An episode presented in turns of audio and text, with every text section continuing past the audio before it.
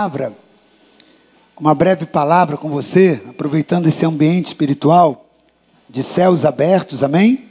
Anjos marchando aí em, favor da igreja, junto com a igreja. Aleluia. Os céus estão abertos, amém? Os céus estão abertos. Aleluia. E eu quero trazer uma palavra de alinhamento com você. É, eu tenho certeza que ela vai ser muito boa e importante para você nessa, nessa noite. Amém? E essa palavra, querido, ela tem muito a ver com o momento espiritual que nós, como igreja, estamos vivendo. Nós estamos aí, fechamos o sétimo ciclo, né? Nós estamos aí o sétimo ano da nossa atuação aqui em Vila Velha. E é um momento muito especial, porque nós estamos de, diante de um fechamento do ciclo com a abertura de um novo ciclo, onde Deus tem muito, muito para fazer para nós, amém? E você faz parte disso, querido. Quantas vidas foram salvas, né? Nós começamos aqui muito embrionário e hoje Deus tem nos alargado, Deus tem multiplicado esse rebanho. E Deus tem nos colocado diante de muitas promessas. Diga comigo, promessas. Deus tem nos colocado diante de muitas promessas diante desse tempo. Coisas que se cumprirão a partir de agora. Tempo de colheita, porque nós passamos seis anos plantando, investindo arduamente em plantar, e a palavra do Senhor afirma que aquele que sai chorando enquanto vai ali semeando, né? A preciosa semente vai plantando, ele sem sombra de, de dúvidas, ele voltará trazendo consigo os molhos. Amém? Então Deus agora abre para a gente uma nova estação um novo ciclo, um novo momento. Momento que Deus tem nos dado palavras de sobre alargar as nossas fronteiras. Isaías 54, 2 e 3 tem sido algo que Deus tem repetido por muitos profetas, por muitas palavras, e nós temos vivenciado muito a respeito dessas palavras que Deus tem tesourado para nós e temos visto Deus nos projetando num tempo de colheitas, de novas colheitas. Mas há algo que eu quero chamar a atenção para você nessa noite, porque essa é a voz do Espírito para nós nessa noite. Há uma voz do Espírito nesse lugar, amém? E se ouvires a voz do Senhor, querido, diz a palavra: não endureçais o vosso coração. Há uma voz do Espírito que quer nos conectar ao entendimento profético daquilo que está no calendário de Deus, no tempo de Deus, para a nossa vida, como igreja, no sentido congregacional, coletivo e no sentido individual também, no sentido pessoal. Porque tudo que Deus quer fazer conosco coletivamente tem que passar por você no seu processo individual. Amém? E hoje eu quero fazer uma pergunta para você e ministrar aquilo que o Espírito mandou te trazer de comunicação, como voz profética nessa noite fazendo uma pergunta para você: onde está o foco da tua visão? Em que você tem focado a tua visão? Eu quero iniciar essa palavra dessa noite perguntando para você: onde se encontra o alvo que tem sido contemplado, beneficiado, prestigiado pelo focar da tua visão. Há algo, há um local que os teus olhos estão fitos. Qual é esse lugar? Que ambiente é esse? Em que tempo é esse? Onde você está fixando o seu olhar e passa a ser o seu alvo? Será que está nas perdas, nos erros e nas dores do passado? Diga comigo, passado Será que está? Porque muitos de nós temos algumas perdas, algumas, alguns erros e algumas dores no passado. E temos a tendência de focar os olhos lá. Muitos focam e estão até hoje com os olhos no passado, nessas perdas, nessas dores e nesses erros. Ou será que os teus olhos, os meus olhos, os nossos olhos como igreja, estão nos limites e nas impossibilidades do nosso presente. Porque nós estamos no momento presente, talvez vivenciando muitos limites, vivenciando muitas impossibilidades. Porque muitos estão sendo desafiados, e como igreja eu estou trazendo essa palavra, porque nós estamos diante de muitas promessas, promessas apontam para o futuro, mas muitas das vezes o nosso presente, quando nós vamos pegar as promessas que nos reportam para um futuro, parece que é impossível de cumprir. Parece que não tem coerência entre a voz que vem do Espírito e aquilo que a circunstância nos apresenta. Então, muitos colocam os olhos no presente. E quando fazem isso, focam limites e impossibilidades. Ou será que os teus olhos estão nos medos e na, ou nas incertezas do teu futuro. Porque não é só colocar os olhos no futuro. O problema é em que local e qual é o alvo desse futuro. Porque o futuro, ele tem a sua incerteza. O futuro, né, ele tem os seus medos. Porque nós, é o novo, nós não vivemos. Mas o futuro, ele tem promessas. E você escolhe no presente onde você quer focar os olhos no futuro. Se nas promessas ou nos medos e nas incertezas. Agora, se você está com os teus olhos no passado, eu tenho uma informação para você. Porque muitos têm os olhos focados no passado por causa das perdas, por causa das dores, mas muitos por causa dos erros cometidos, a culpa de erros cometidos, faz com que os olhos ainda fiquem presos lá atrás. Mas eu quero falar então para esses, inicialmente, que ainda estão com os olhos lá no, no passado, principalmente por causa de erros. Eu quero te dizer que os erros do teu passado não te definem. Você não é definido pelos erros que você teve no passado. O que te define é a tua identidade em Deus. Você é definido pelo quem você é em Deus. Os erros do passado não definem a sua vida. Agora, eu quero também te dizer que tanto o teu passado quanto o teu presente assim também como o teu futuro, esses três tempos não pertencem a você, pertencem a Deus. Passado, presente e futuro pertencem a Deus. Mas e a você? O que, que Deus concede? O que, que Deus possibilita para você? Qual é o tempo que Deus permite que você tenha? Só o presente. Só o presente, querido. O passado ele não te pertence mais. Amém? Você não pode mudar o que você vivenciou lá atrás, você não tem como mudar. Ou seja, você não tem como voltar, rebobinar o tempo e fazer com que aquilo que aconteceu não aconteça. Não tem como. O que você pode fazer é aceitar e transformar o que foi vivenciado agora com novas decisões. Mas mudar o passado, fazer deixar de existir, você não tem como. Você não pode mudar o passado, não tem mais como voltar atrás. O que aconteceu já aconteceu e pronto, querido. E o teu futuro? Teu futuro também não pertence a você. Não.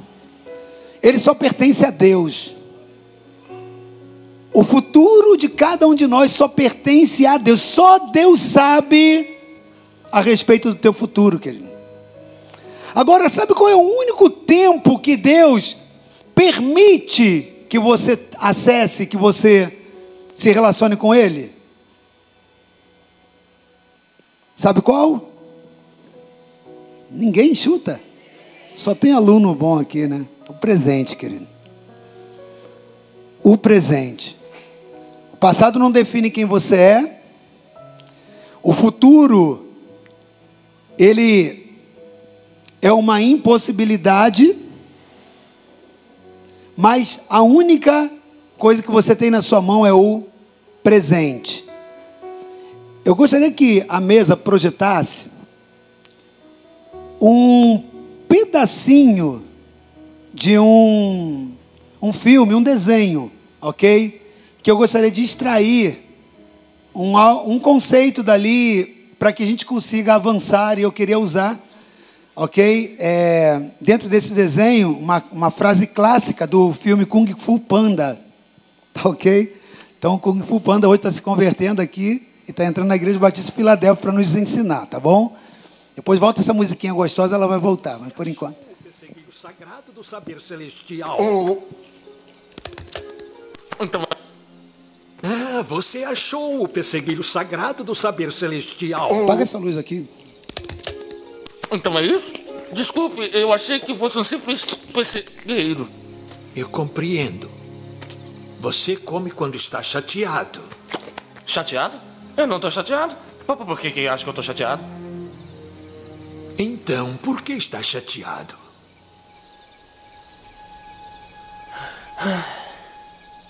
Provavelmente eu paguei mais mico hoje que qualquer um na história do Kung Fu. Na história da China. Da pagação de mico. Provavelmente. E os cinco? Nossa, devia ter visto. Eles me odeiam pra valer. É, pra valer. Como é que o Shifu vai transformar a mim num dragão guerreiro? Eu não sou que nem os cinco. Eu não tenho garras, nem asas, nem veneno. Até o louva-a-Deus tem aqueles trequinhos. Eu devia desistir e voltar a fazer macarrão. Desistir ou não desistir? Macarrão ou não macarrão? Você está muito preocupado com o que foi e com o que será. Diz o ditado: ontem é história, o amanhã é um mistério, mas o hoje é uma dádiva. É por isso que se chama presente.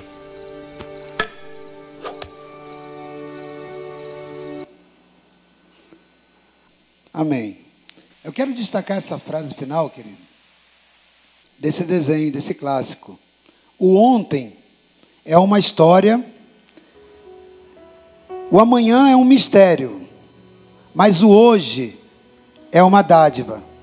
E é por isso que se chama presente.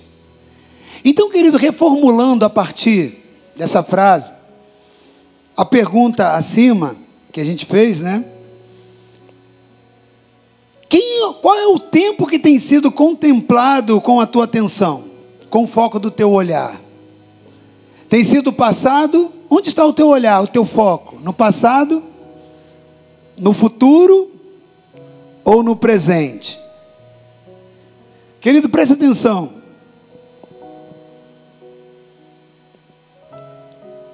Há uma questão muito séria para nós, como igreja, como homens e mulheres nascidos do Espírito, e nós, como ajuntamento de santos que nós precisamos ter de discernimento quanto aos tempos. Nós precisamos discernir e entender os tempos. E entendermos o conceito da nossa vida relacional com Deus. Essa frase utilizada talvez te leve a uma conclusão, te faça chegar a uma conclusão de que então, se o passado é uma história. Se o, pre, o futuro é uma incerteza e o presente é uma dádiva, talvez te faça enxergar que você tem que olhar para o presente. Mas não é isso, nem o conceito e nem a proposta, nem do desenho e nem do filme, e, e nem da palavra. Não é essa a proposta, sabe por quê? Porque o tempo mais importante para você fixar os teus olhos não é o presente. O presente ele só é um presente, uma dádiva para você, porque nesse tempo é o único que você pode fazer uma escolha. Você só pode escolher no presente. Você não tem como escolher o passado mais, porque ele já passou. Você não tem como escolher o futuro, porque ele é incerto. Ele é um mistério. Mas o presente é uma dádiva. Por isso que se chama presente, onde você pode fazer escolha. E você pode escolher hoje onde você pode fixar o alvo do teu olhar. E na inteligência e na sabedoria do Espírito, você precisa entender que, como igreja, como homem e mulher de Deus, o lugar que o Espírito aponta o alvo e a direção não é no presente, muito menos no passado, é no futuro. Como assim, apóstolo? Como assim? Eu quero falar um pouco então melhor para você. O tempo em que os teus olhos devem estar postos é no futuro. Mas por quê? Porque você não é um homem natural. Posso ouvir um? Só ouvir um aqui. Você não é um homem natural. Você é um, um homem, uma mulher espiritual. Você vive da voz e da informação do Espírito. Então, querido, por não ser um homem natural, você é um homem espiritual. Você é um justo. E a Bíblia diz que o justo vive pela fé. Mas o que é a fé? Eu queria que projetasse aqui Hebreus 11, 1. Hebreus 11, 1. O que a Bíblia diz então que é a fé? Para você saber onde que os seus olhos têm que estar postos. Ora, a fé é a certeza das coisas que se esperam. Ora, se se espera, é porque ela não está aqui. Ela ainda vai chegar. Então, se ela vai chegar, ela está no futuro. Estou igual a tia Teteca na escola, né? Eu gosto dessa piadinha. É futuro, querido. Então, a fé é a certeza das coisas que se esperam. Futuro. E a convicção de fatos que não se veem. Não se veem, está falando do presente. As coisas que eu não vejo hoje estão no presente. Então, como se eu sou justo, vivo pela fé, tem que olhar pelo presente, para o presente. Você vai olhar para aquilo que não existe, porque a fé é a certeza das coisas que se esperam e a convicção das coisas que não se veem. Elas não vêm porque elas não existem aqui, materializada no plano físico. Então, como nós somos homens e mulheres espirituais, nós vivemos pela fé Querido, preste atenção. Fé é certeza de coisas que se esperam, é futuro. O Espírito nos aponta então para o futuro, para aquilo que vai chegar, para aquilo que há de vir. Querido, talvez você esteja se perguntando nessa hora, mas então, e o presente? Você não falou, apóstolo, que ele é o único tempo que eu tenho nas mãos? Sim. Mas a importância está exatamente no que eu já te expliquei. No futuro você só decide para onde, para em que tempo você vai olhar e em que você vai focar. Porque o futuro, como ele é incerto também, ele também vai ter medos, vai ter incertezas, mas você pode escolher não olhar para as, nem para os medos, nem para as incertezas do futuro. Você pode escolher olhar para o futuro e focar a fé. Tem muito crente, muito homem espiritual, que está certinho na direção para onde está olhando, para o futuro. O problema não está na direção, está no alvo. Porque ao invés de ele olhar para as promessas do futuro, ele escolhe no presente olhar para o alvo errado. Aí começa a olhar para as incertezas, para aquilo que ele não sabe, para aquilo que ele não viveu. Querido, hoje Deus está querendo nos olhar. O que Deus está fazendo com a gente hoje? O que Ele está nos fazendo hoje? Ele está fazendo exatamente isso ó, com a igreja, ó. Direcionando a nossa visão, direcionando também a escolha do nosso foco. Então, querido, você está sendo alinhado nessa noite. A igreja aqui a Filadélfia está sendo alinhado hoje, nessa noite, para que possa entender que nós somos justos. E justo vive pela fé. E fé é a certeza, é a convicção daquilo que não se vê no presente, mas está no futuro, porque Deus nos trouxe por promessa. Então os nossos olhos têm que estar fitos no futuro, mas não nas incertezas, e sim nas promessas feitas por Deus. Então hoje, querido, o Espírito Santo está nos fazendo isso, apontando o foco, alvo do nosso olhar, para que a nossa visão seja alinhada com a mentalidade do Espírito nos apontando como igreja que a direção é o futuro,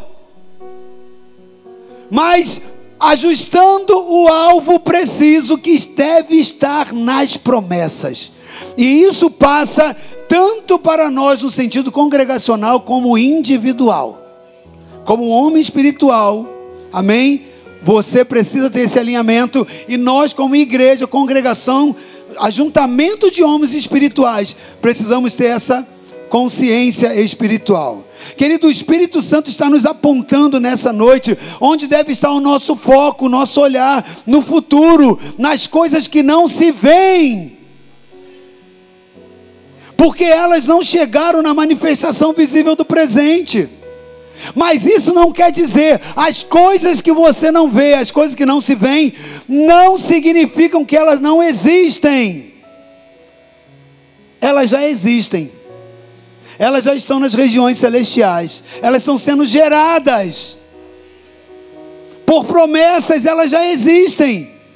Porque Deus não vai te prometer, Deus não vai nos prometer aquilo que Ele não tem capacidade de dar.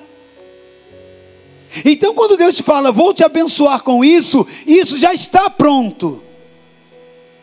Bendito seja Deus e Pai de nosso Senhor Jesus Cristo, o qual já nos abençoou, já tem nos abençoado com toda sorte de bênção nas regiões celestiais. Elas estão nas regiões celestiais, elas estão no reino do Espírito, elas não se veem hoje no presente, mas não por isso que elas não existam, elas já existem. E elas vão se manifestar no futuro.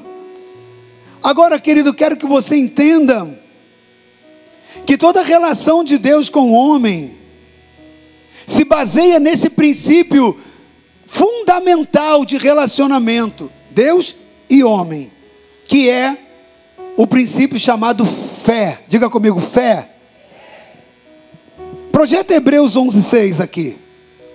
Olha o que a Bíblia diz em Hebreus 11:6. 11, de fato, sem fé é impossível agradar a Deus. Está vendo? Sem fé, sem a convicção daquilo que você não vê no presente, mas é prova que está no futuro e você está esperando por isso, sem você viver dessa forma, impossível de você agradá-lo. Por quanto é necessário que aquele que se aproxima de Deus creia que Ele existe e que se torna galardoador, abençoador, recompensador daqueles que o buscam. Então, note só. A base do relacionamento entre homem e Deus é necessário que aquele que se aproxime de Deus seja uma aproximação pela fé, pelo princípio da fé.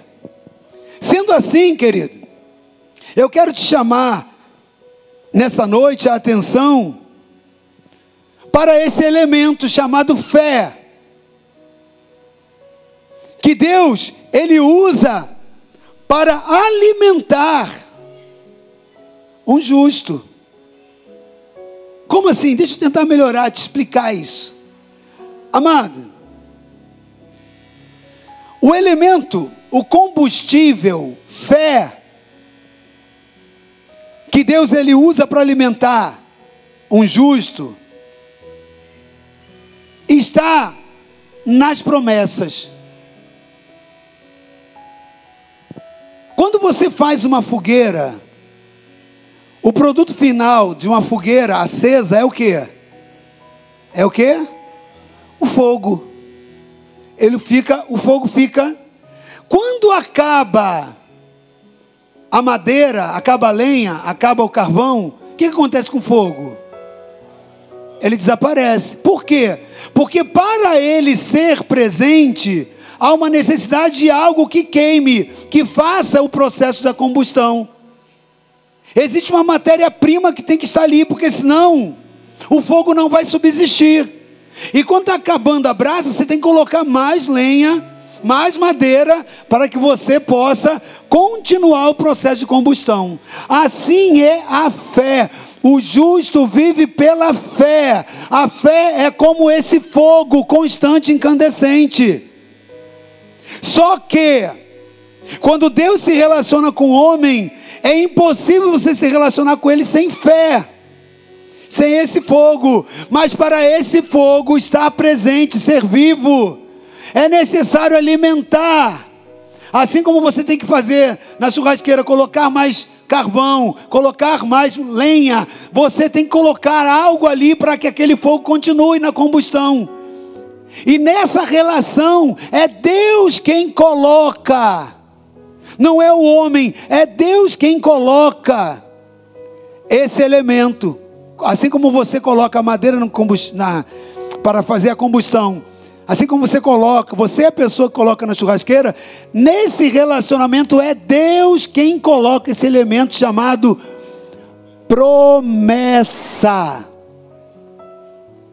Tal qual a madeira ou carvão para manter uma fogueira, assim também, para que a nossa fé seja mantida, tudo que Deus vai fazer, Ele entrega para a igreja, para um homem, para uma mulher que Ele chama, através de promessa. Nunca vem direto, sempre Deus vai te prometer. Sempre Deus vai tratar assim, sempre foi assim.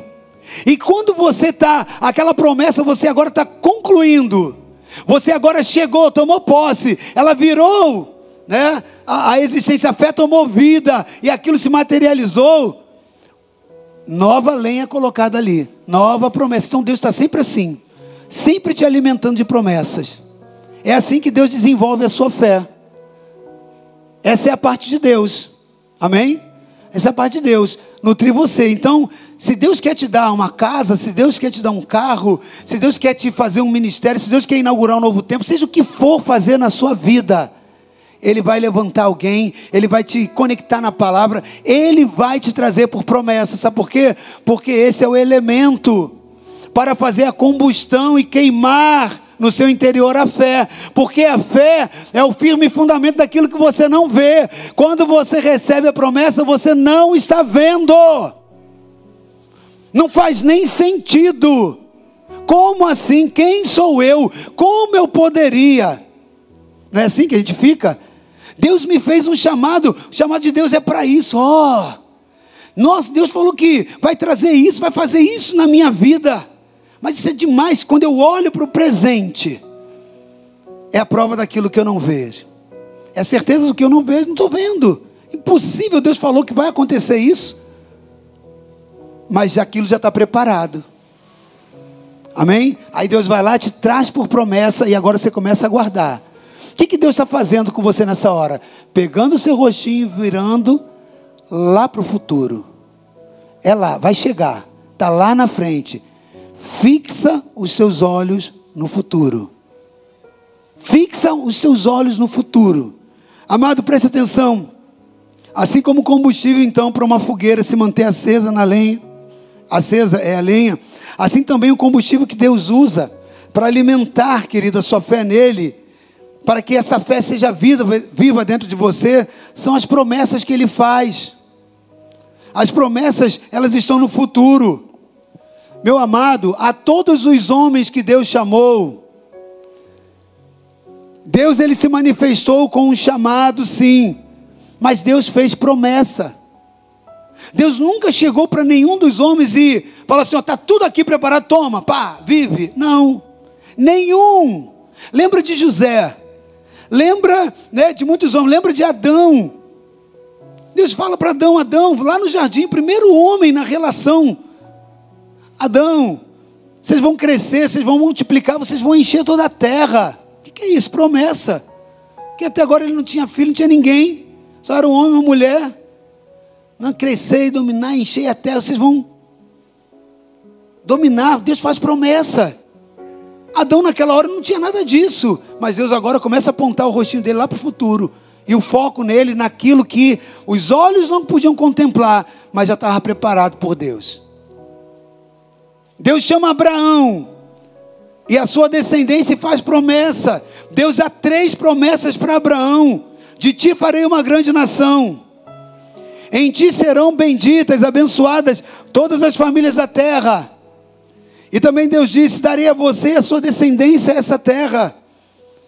E quando você vai olhar o relato bíblico, você vai enxergar o cumprimento dessa promessa. Deus ele também chama Davi, faz promessas a Davi.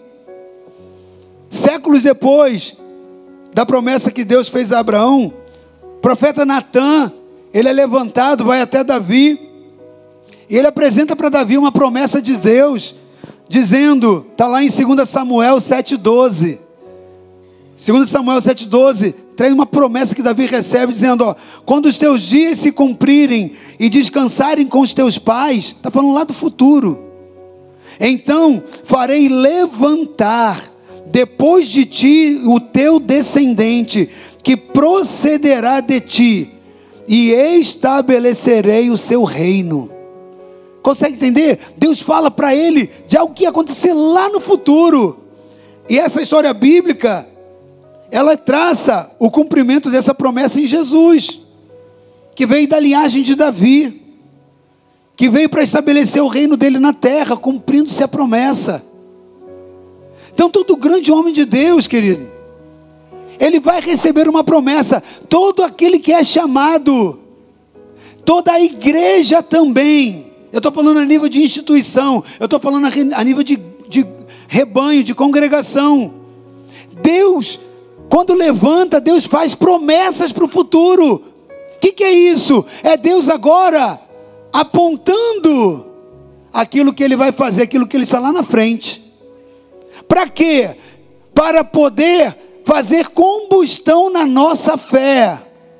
Porque o justo vive pela fé. Então aquilo que Deus prometeu, Ele não traz aqui ó, o bolo pronto, Ele não traz o resultado pronto. Você tem algumas batalhas na sua vida individual. E nós temos aqui como igreja algumas, alguns desafios e batalhas congregacionais. Sim ou não? Temos. Agora Deus traz de mão de beijada, nos entrega, está aqui, não precisa fazer nada. Só sombra e água fresca, porque eu sou Deus, sou provedor, está aqui, você não precisa fazer nada. É assim? Não. Ore sem cessar. Persevere na oração. Amém? Busque intensamente. Bata e a porta será aberta. Peça e você vai receber. É assim ou não é? Mas está lá, ele está prometendo que vai te dar. Porque ele está focando você no futuro. Se ele só te entrega, você não cresce na fé. O chamado que Deus disse que vai fazer contigo, e Ele vai cumprir o chamado dele, amém? Na sua vida. Mas Ele te mostra como promessa e diz lá no futuro. Foca os teus olhos para lá. É no futuro, querido. Por que, que ele bota no futuro? Porque você é justo, e justo vive pela fé, e a fé é o firme fundamento das coisas que não se veem, mas é a certeza daquilo que se espera, está lá na frente é para te exercitar a musculatura espiritual. Então, querido, preste atenção. As promessas são combustível da fé. Elas é que alimentam a fé. E a cada promessa cumprida, a tua fé vai aumentando, e assim Deus vai te tornando mais convicto. Quando uma promessa se cumpre, agora você fica mais encorajado, não é assim? Sim ou não? Quando você tem algo por promessa de Deus e aquilo acontece, querido, você agora fica mais resiliente para outras provas que você vai passar, sim ou não? Quando uma promessa se cumpre, você se torna mais valente, você se torna mais crente, você se torna mais convicto. Aí Deus para por aí? Não! Ele diz: Eu tenho mais para você. E toma promessa. E mais promessa. E não te entrega de mão beijada de novo. Ele diz: Está no futuro, eu farei. Fixe os teus olhos lá. Fixe os teus olhos lá. Na promessa. Amado, preste atenção. Foi assim com o povo de Israel. Quando Deus chamou e levantou Moisés, ele fez uma promessa de que seria com ele. Deus fez uma promessa que tiraria o seu povo debaixo do domínio de Faraó e os libertaria do jugo da escravidão. Depois você vê lá em Êxodo como que acontece isso. E que Deus promete que eles levaria para uma boa terra. Ali eles estavam como escravos, mas Deus promete: olha, eu vou levar vocês para uma terra, uma terra boa, terra que mana leite e mel, e mel, terra de ribeiros de água, terra que tem fartura. Deus faz promessa para eles de uma terra que eles nunca tinham acessado nunca tinham visto, lugares que eles nunca tinham andado. E Deus fala para agora Moisés: Moisés, eu vou tirar o meu povo com mão forte. Vai lá e avisa para Faraó. Mas esse mesmo Deus fala assim: vai lá, mas eu tenho uma coisa para te falar. Tem uma pegadinha que não vai nem ser pegadinha, porque já vou logo te contar. Deus fala logo assim: eu vou, eu vou eu vou te dar um spoiler do que vai acontecer, Moisés. Você vai lá, vai dizer para o povo sair, e Faraó vai endurecer o coração, não vai deixar o povo ir. É eu que estou fazendo isso. Parece que não tem lógica, né? Que Deus é esse? Que manda ir lá, solta o meu povo. Mas o próprio Deus vai lá e toca no coração e diz: Não, você não vai soltar o povo. Parece um antagonismo. Mas o que, que Deus estava fazendo ali? Exercitando a fé daquele povo. Porque Deus tinha um compromisso na sua palavra de que ele faria.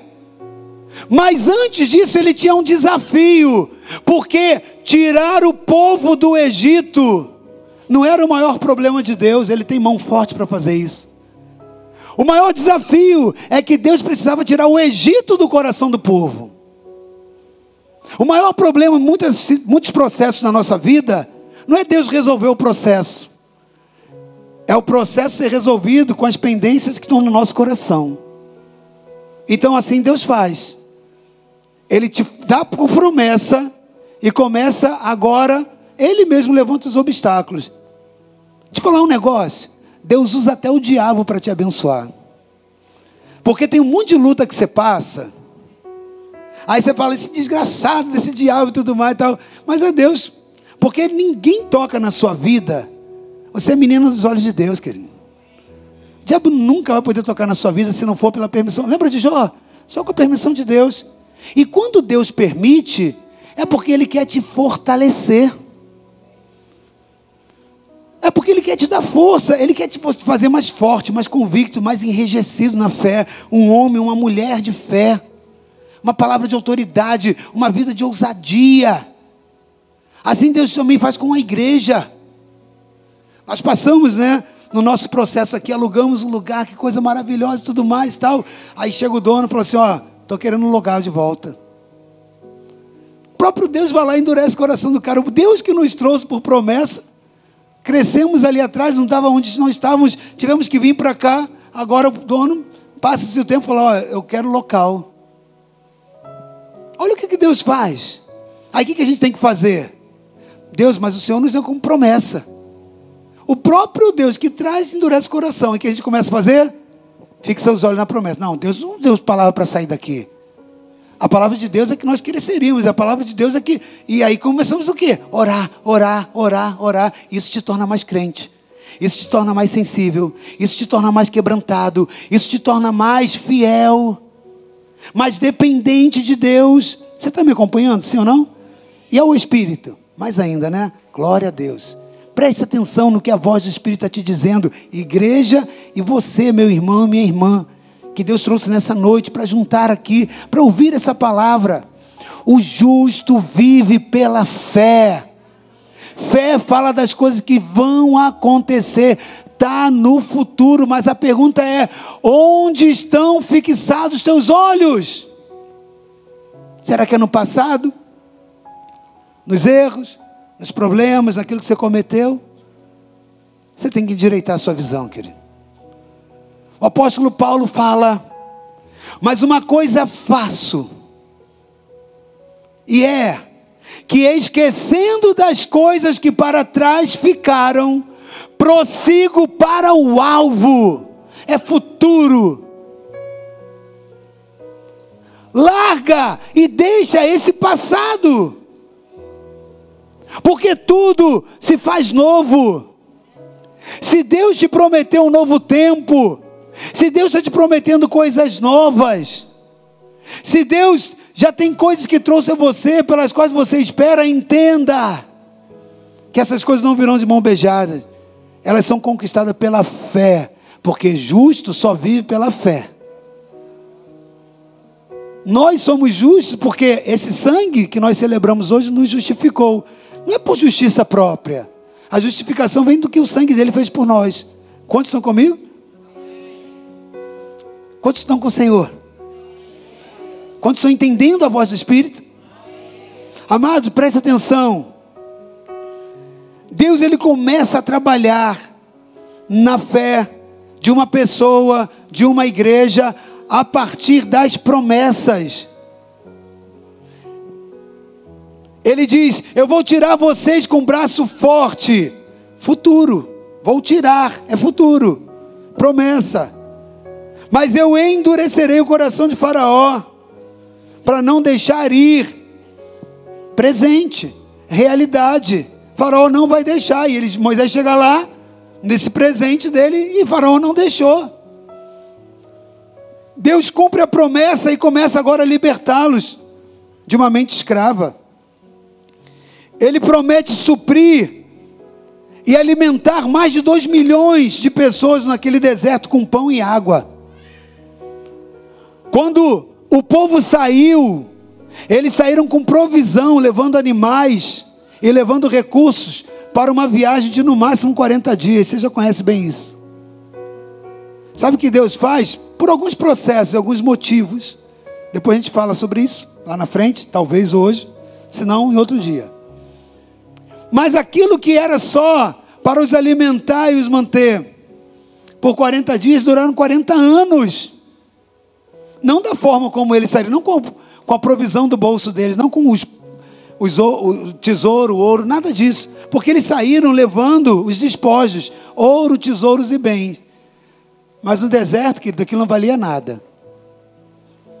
Porque não tem, não tem o que comprar, como comprar, com quem comprar. Que, que adianta um tesouro, um despojo, se você não, né, não gera comida, não gera água? Quantos estão entendendo? Amém? É Deus mostrando para ele que os tesouros dessa terra não é aquilo como Deus faz até hoje para a gente, Deus nos prova sempre: ó, oh, o que te mantém não são os tesouros dessa terra. Eles levaram vasilhas, ouro, tesouro, sim ou não? Mas usaram no deserto? Se não fosse a intervenção de Deus mandando maná, morriam de fome com todo o tesouro. A nossa segurança não está nos nossos bens. A tua segurança e minha segurança não estão naquilo que nós possuímos. Deus estava fazendo isso com o povo, ensinando isso a eles. Por isso que ele falou: Moisés, saia e manda que o povo pegue tesouro e leve consigo, porque Deus queria mostrá-los que a segurança deles não estava no tesouro. Mas Deus fala: Eu vou prometer, e transforma 40 dias em 40 anos. Mas nada faltou àquele povo. Dois milhões de pessoas, mais do que dois milhões, comendo todo dia, bebendo todo dia. Sempre foi assim? Não. O próprio Deus fez momentos com que aquilo dali cessasse temporariamente, não houvesse águas, não houvesse a comida, porque Deus fala: Eu te levei para o deserto, ó Israel, e te deixei passar fome e padecer necessidade. Você vai encontrar isso em número e Deuteronômio. Repetido. Para que você soubesse duas coisas. Primeiro, que nem só de pão viverá o homem, mas de toda a palavra que procede da boca de Deus. E também para sondar o que estaria no teu coração. Amado, as provas do deserto da nossa vida, para nós que caminhamos em rumo às promessas de Deus, sempre haverão duas vertentes de ministração de Deus. As lutas e as, as tribulações sempre vão forjar em nós dois níveis do caráter. O primeiro, a face de conhecermos um Deus que supre mesmo nas nossas ausências e impossibilidades. Mas também a vertente de sondar o que, que está no meu e no seu coração. Porque você quer conhecer o limite da sua alma, é quando Deus não responde a tua oração. Nem toda oração do povo de Deus, Deus vai responder. Nem toda oração que eu e você fizer, Ele vai dizer sim e o amém. Porque Ele quer o nosso mal? Não. Ele já tem o melhor para nós. Mas é para te provar que você consegue viver sem aquilo. Porque a sua dependência não está naquilo, está no Senhor. Mas também para que você saiba que você tem que viver da palavra que sai da boca do Senhor. Então, amado, preste atenção. Deus agora, ele instrui Moisés a separar doze espias e entrar na terra para ver a materialização depois de 40 anos. Agora vocês vão lá ver a materialização da promessa. Eles entram lá. A Bíblia diz que todos os dez, contextualmente eu estou dizendo que a Bíblia diz, tá ok? Todos os doze viram a mesma coisa. Todos eles tiveram a mesma vista, a mesma visão, foram no mesmo lugar. Mas dez deles estavam com as visões divididas. Umas estavam vendo o olhar no presente, somos como gafanhoto. Outros estavam com o olhar no passado. Não vamos entrar, não. É arriscado. Vamos voltar. Alguns já eram daquela descendência da saudade da cebola, porque no meio do deserto, houve um tempo que eles ficaram com, saudade da cebola, do óleo, do tempero do Egito, né? Já contaminado com isso, falaram: não, vamos voltar. E ainda desses dez, uma parte tinha até o olho no futuro. A terra realmente é boa, mas tem gigantes e nós somos nada diante dele. Então note que o problema da igreja não é só ter o olho no futuro, mas qual é o alvo desse futuro? Porque a Bíblia diz que diferente desses que falavam, olha, nossos olhos estão no futuro, a terra realmente é boa. Mas lá tem gigantes, e eles são mais fortes que nós. Esses olharam para o futuro, mas focaram no medo e na incerteza do futuro. Mas dois deles, ele representa eu e você, amém? Porque nós somos esse. Nós somos a geração Josué e Caleb, amém? Nós somos daquele que. Nós não somos mole, não, viu, pastor? A gente é, é osso. O diabo tem que, tem que, o diabo tem que né, padecer na nossa mão. Que a gente é gente de fé. Nós somos a geração de Josué e de Caleb que olharam e falaram: não, nós vamos entrar na terra assim, nós vamos arregaçar aquele gigante. A gente vai conquistar, a gente vai viver naquela terra, nós vamos abater aqueles gigantes. Porque quem nos prometeu é fiel para cumprir. Eu sei em quem tenho crido, Ele é fiel. Amado, preste atenção. Nesse episódio narrado, a respeito desses dois tipos de relatório que aqueles homens trazem. Uns dizendo que não ia dar, e outros falando, não, só dois homens, né? Josué e Caleb dizendo, não, vai dar sim e tal. Eles mostram o foco da visão. Fala muito para nós como igreja, querido. Onde nós estamos focando a nossa visão? Onde? Muitas das vezes nós temos a tendência de colocar o nosso olhar, o nosso foco nos obstáculos do tempo presente. E agimos exatamente como os dez espias, que influenciaram negativamente todo o povo.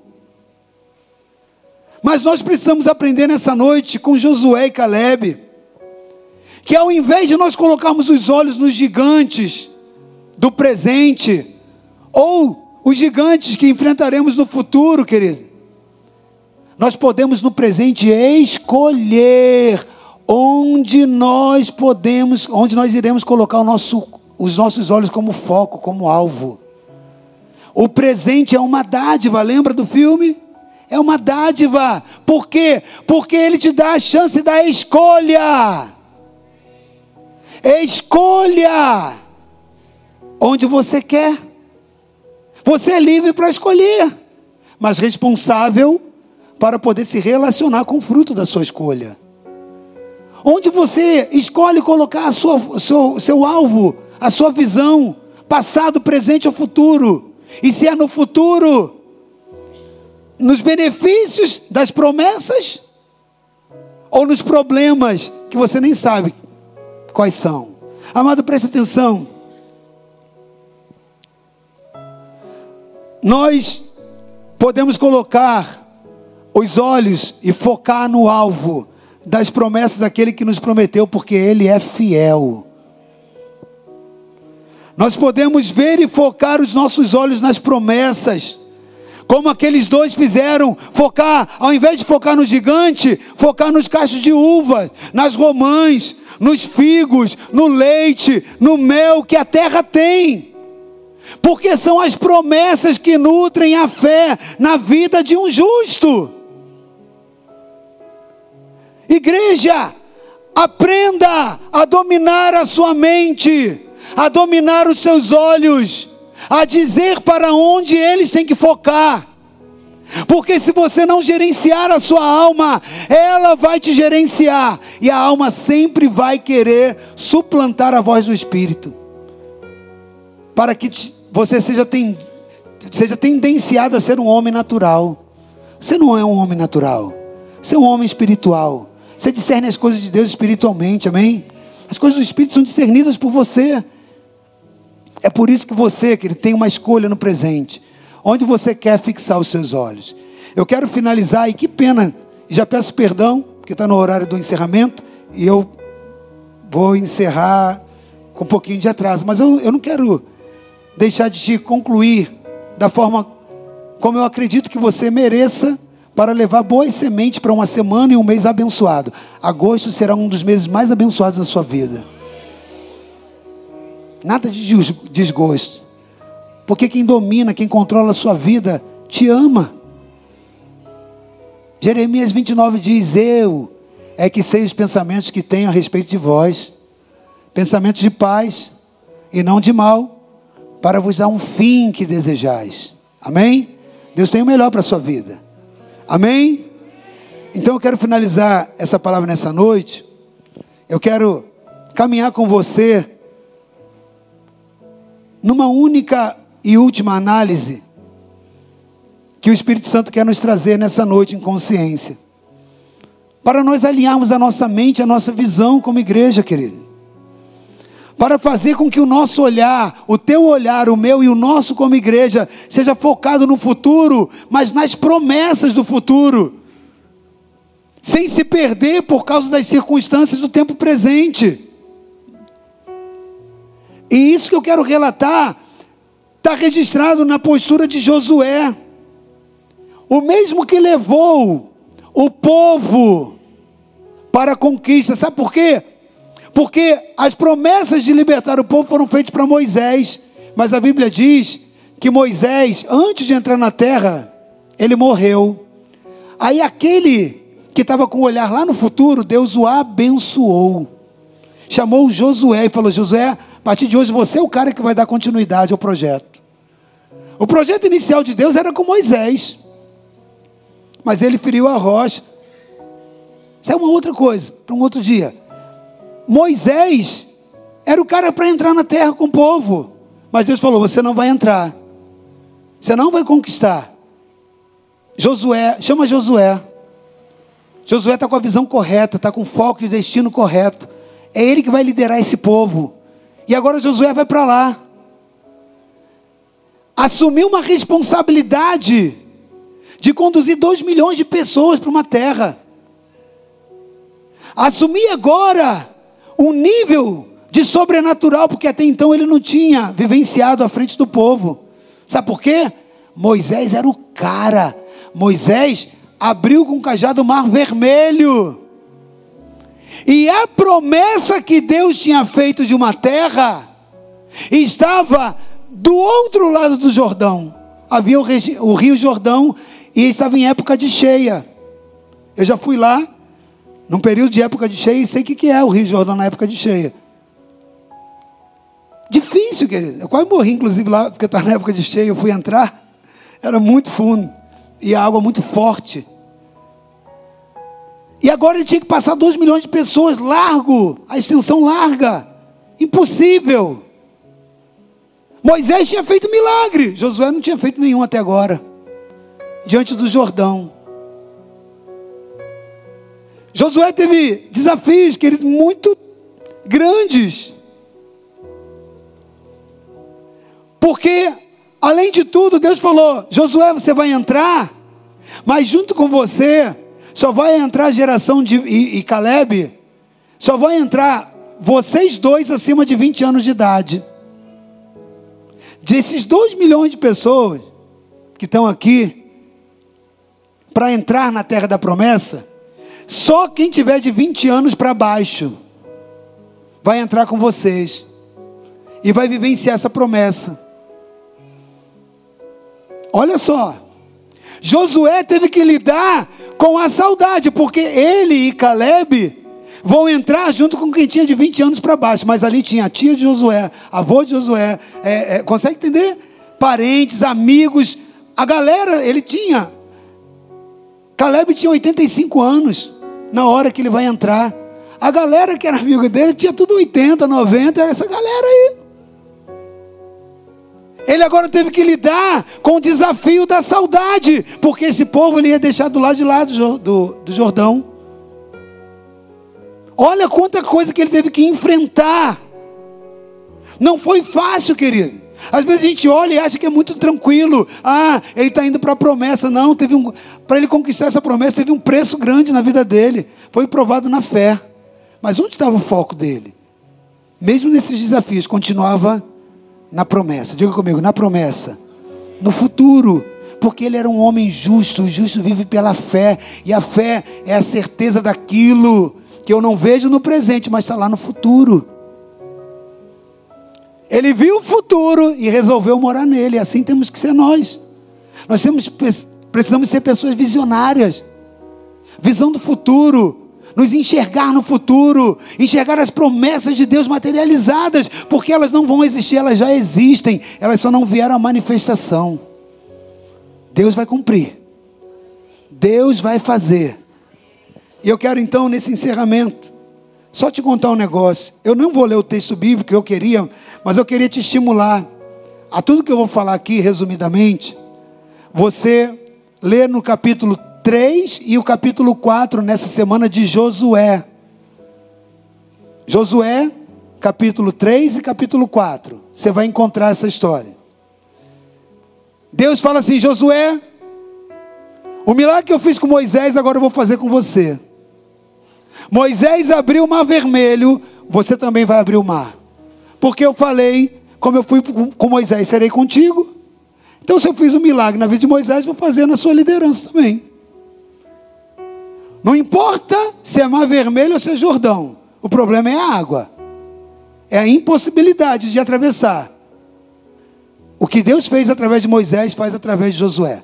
E dá uma instrução a Josué: Josué, Josué, vai na no Jordão, pega os sacerdotes, botem a arca, eles vão tocar com o pé na água. Quando o primeiro tocar com o pé na água, as águas vão abrir.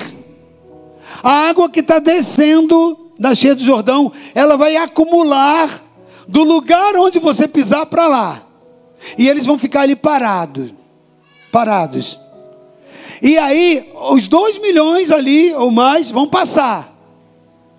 Vão passar. Até o último passar. Mas você vai fazer algo, Josué. Você vai pegar doze homens, cada um de uma tribo de Israel, príncipes, e cada um deles vai levar uma pedra para o lado de lá. E quando todo mundo tiver passado, lá do lado de lá, vocês vão colocar essas 12 pedras no formato de altar. E quando no futuro, vocês já tiverem entrar na terra que eu prometi, que vocês vão entrar, os filhos de vocês perguntarem: o que, que, são essas pedras? Ou seja, os filhos fossem reportar ao passado. Por que quem pergunta o que, que são? Quando Deus fala, quando no futuro os seus filhos te perguntarem, Ele está falando que aquele tempo presente dos filhos vai reportar para o passado. O que, que significa? Qual é o significado? E aí ele diz: Josué, você vai explicar. Nós éramos escravos no Egito. Deus nos trouxe até aqui, abriu o Rio Jordão e nós passamos a pé seco. Então você vai levar essas doze pedras. E essas pedras, elas vão ser um memorial. Está em Josué 4, de 1 a 3. Depois você vai ler em casa. Você vai levar e elas vão ser um memorial. Elas estão ali sempre para poder te lembrar que um dia eu prometi e um dia eu cumpri. Toda vez que você olhar para ela e os seus filhos também, e eles, os que não forem nascendo e não souberem perguntar: o que, que significam essas pedras? Você vai dizer: Deus ele prometeu que nos tiraria, prometeu, cumpriu. Passamos a pé seco no meio do Jordão, e assim como Deus foi com Moisés, ele foi conosco. A promessa se cumpriu. E lembre-se sempre disso. E lá no final do capítulo 4, Deus fala: Isso aí vai servir para que vocês sempre acreditem, né? Estimulem dentro da fé, de que eu sempre serei com vocês. Mas, houve algo que aconteceu que Deus não mandou Josué fazer. Mas Josué teve entendimento e visão de um homem de fé. A Bíblia diz que Josué, quando passou, está lá no capítulo 4, versículo 8 e 9. Projeta só esse para mim. Josué 4, 8 e 9. Fizeram, pois, os filhos de Israel como Josué ordenara, e levaram doze pedras do meio do Jordão, como o Senhor tinha dito a Josué, segundo o número das tribos de Israel, e levaram-nas consigo ao alojamento, ou seja, quando passaram o rio do lado de lá, né? E depositaram-na ali. Agora preste atenção. Levantou Josué também doze pedras. Onde? Onde? No meio do Jordão. Então, naquele lugar onde passavam as águas, lá no meio, os sacerdotes estavam lá com o pé parado as águas estavam retidas. Josué vai lá no meio do Jordão, pega doze pedras no meio do rio, que estava seco, com águas retidas. Josué então agora levantou doze pedras no meio do Jordão, no lugar que parados pousavam os pés dos sacerdotes, que levam a arca da aliança. E ali estão até o dia de hoje. Josué levanta um segundo altar que Deus não mandou, fazendo doze pedras. O que Deus mandou é ele levantar um altar do memorial para se lembrar. Mas Deus agora, o Espírito de Deus, instrui, porque eu creio que isso não veio da carne de Josué, veio do Espírito. Josué levanta doze pedras, e quando os sacerdotes saíram, o último tirou o último pé, as águas taparam, fecharam aquele altar. Nunca mais ninguém viu. Sabe que altar é esse? O altar do esquecimento. O Rio Jordão era o divisor entre o passado e o futuro. Entre o velho tempo e o novo tempo. Josué discerniu isso. E ele entendeu: eu não posso entrar no novo tempo carregando essa saudade, os erros do meu passado, as minhas impossibilidades, os erros que Israel cometeu, as derrotas, porque Israel passou por muitas batalhas e foi derrotado. Quando pecou contra Deus, quando violou os preceitos. Josué estava à frente. Amigos que morreram, morte dos parentes, a despedida de alguém que nunca mais ia ver, tudo isso. Josué entendeu: eu não posso entrar no novo tempo para tomar posse de uma nova terra, para vivenciar a promessa, se o passado me prender. Então Josué levanta aquelas doze pedras, que depois seriam sepultadas, as águas as cobririam. E agora sim ele poderia entrar no novo tempo. Dois altares: um altar para o memorial, mas um altar para o esquecimento. Querido, se Deus tem promessa na sua vida, se Deus tem um chamado com a sua vida, se Deus tem um novo tempo na sua vida, você pode entrar lá de duas formas. Só com as promessas que você tem, mas carregando o seu passado nas costas. E eles vão te dar muito trabalho lá na frente se você não os resolver. Ou você pode fazer a escolha no presente. O presente de Josué foi a escolha certa. Eu vou sepultar o meu passado. Eu vou deixar as águas cobrirem, me fazer esquecer, porque quando eu olhar para lá não vou ver mais as pedras, só vou ver água.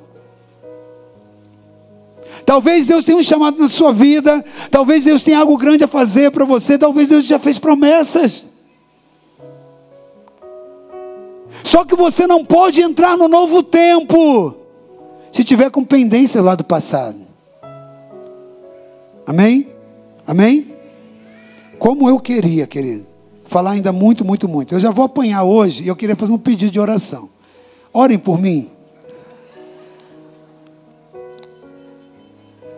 Orem por mim, irmãos. Perdoe pelo horário, mas são sementes preciosas para a sua vida. Se você só entender isso e guardar isso no seu coração, eu já me sinto pastor mais privilegiado dessa cidade porque é muito importante para você. O meu sonho é te ver bem. O meu, meu sonho, a minha missão em Deus é te ver próspero, conquistando todas as promessas. Mas eu tenho o dever hoje espiritual de fazer aquilo que o Espírito me manda, de fazer erguer a cabeça, tirar do problema do foco do presente, abandonar esse passado esquecendo das coisas que para trás ficaram, prossigo para o alvo. O Espírito Santo me manda trazer uma palavra profética. Olhe para frente. É eu que sei os planos que eu tenho para a sua vida. Deus tem promessas para você. Quem te prometeu é fiel para cumprir. Nenhuma promessa cairá. Nada cairá. Tudo se cumprirá. Deus está forjando uma igreja de valentes. Amém? Uma igreja com cara de guerreiro. Uma igreja power. Quem olha a nossa realidade presente, ah, não tem noção do que Deus vai fazer com a gente no futuro. Que as promessas nos dizem que nós seremos. O que eu, o que nós somos hoje aqui não define o que nós seremos. Porque o futuro, as promessas são muito grandes. Amém? Onde fica a nossa visão? No futuro vi o futuro, eu resolvi morar nele. É lá que nós estamos estabelecendo o nosso foco, amém? Fique de pé nesse momento. Fique de pé nesse momento. Levante suas duas mãos aos céus, no ato profético. Eu quero te dizer que espiritualmente, feche teus olhos agora, porque eu quero